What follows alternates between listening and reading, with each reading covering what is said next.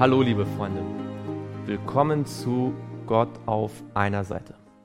Heute mit Seite 3. Wir wollen gemeinsam beten. Lieber Vater im Himmel, gestern haben wir gesehen, dass du alles, was du tust, gut machst und zu Ende bringst. Wir möchten dich bitten, dass du uns auch heute an diesem Tag segnest mit deiner Verheißung, dass wir dein Wort gut verstehen können. Im Namen Jesu. Amen. Wir waren stehen geblieben in 1. Mose 2 und dort Vers 6. Aber ein Dunst stieg beständig von der Erde auf und bewässerte die ganze Fläche des Erdbodens. Da bildete Gott der Herr den Menschen, Staub von der Erde, und blies den Odem des Lebens in seine Nase. Und so wurde der Mensch eine lebendige Seele. Stellst du dir das praktisch vor? Gott kommt auf die Erde, formt den Staub und dann beugt er sich hinab und bläst in die Nase hinein. Das geht nur, wenn man jemandem ganz nahe kommt. Als Gott den Menschen geschaffen hat, ist er uns ganz nahe gekommen. Er möchte auch heute, an diesem Tag, dir ganz nahe sein.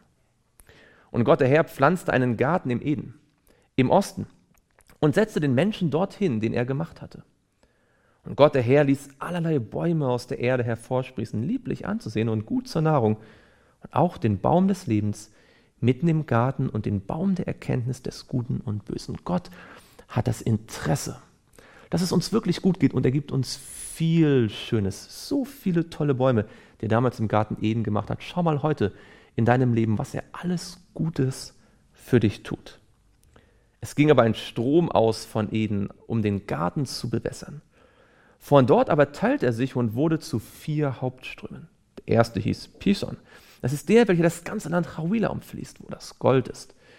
Und das Gold dieses Landes ist gut. Dort kommt auch das Belachharz vor und der Edelstein Onyx. Der zweite Strom heißt Gichon. Das ist der, welcher das Land Kusch umfließt. Der dritte Strom heißt Tigris. Das ist der, welcher östlich von Assur fließt. Der vierte Strom ist der Euphrat. Ist dir aufgefallen?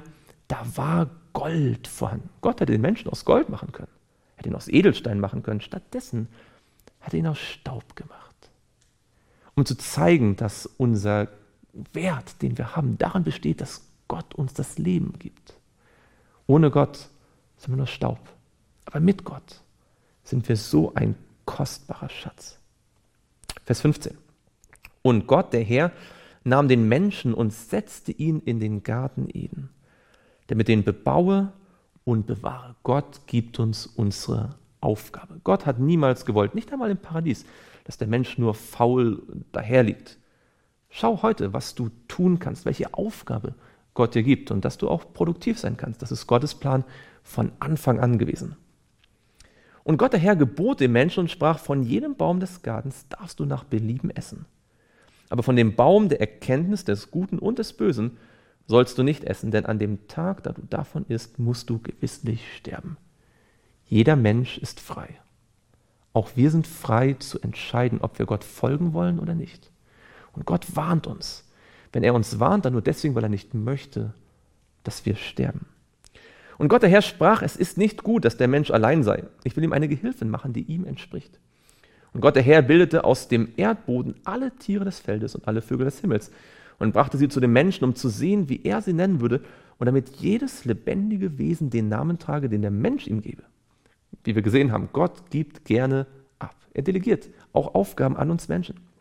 Da gab der Mensch jedem Vieh und Vogel des Himmels und allen Tieren des Feldes Namen, aber für den Menschen fand sich keine Gehilfin, die man gesprochen hatte. Da ließ Gott, der Herr, einen tiefen Schlaf auf den Menschen fallen, und während er schlief, nahm er einen seiner Rippen und verschloss ihre Stelle mit Fleisch. Und Gott, der Herr, bildete die Rippe, die er von dem Menschen genommen hatte, zu einem, einer Frau und brachte sie zu dem Menschen. Da sprach der Mensch, das ist endlich Gebein von meinem Gebein und Fleisch von meinem Fleisch. Die soll Männen heißen, denn vom Mann ist sie genommen. Darum wird ein Mann seinen Vater und seine Mutter verlassen und seiner Frau anhängen und sie werden ein Fleisch sein. Hier könnte man ganz viel dazu sagen, aber halten wir fest, Gott freut sich, er wünscht sich, menschliche Beziehungen. Und Gott ist der Beste, der für dich einen Lebenspartner finden kann, wenn du noch keinen gefunden hast. Vertrau ihm das an. Bete vielleicht heute ganz besonders dafür. Und wenn du schon verheiratet bist, erinnere dich daran, dass dein Ehepartner die allerhöchste Priorität von allen Menschen in deinem Leben haben sollte. Mehr als sogar die Eltern. Und dass ihr nach Gottes Willen ein Fleisch sein sollt. Wirklich eine Einheit bilden sollt. Und sie waren beide nackt, der Mensch und seine Frau, und sie schämten sich nicht.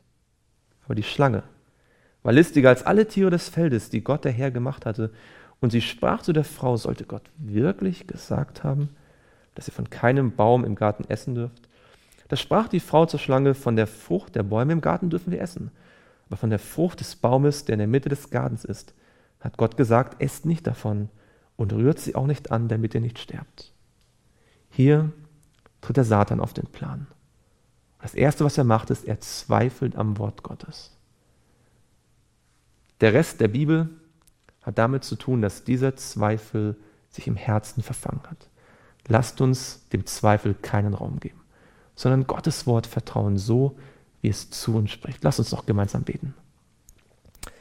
Lieber Vater im Himmel, wir danken dir, dass du die tiefsten Bedürfnisse unseres Herzens kennst und dass du uns geschaffen hast, damit wir dir ein Bild sein können.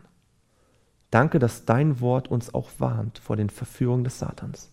Und gib, dass wir heute mit diesen Warnungen im Kopf auch durch den Tag gehen dürfen und vertrauen können, dass du das Beste für uns tun möchtest. Amen. Musik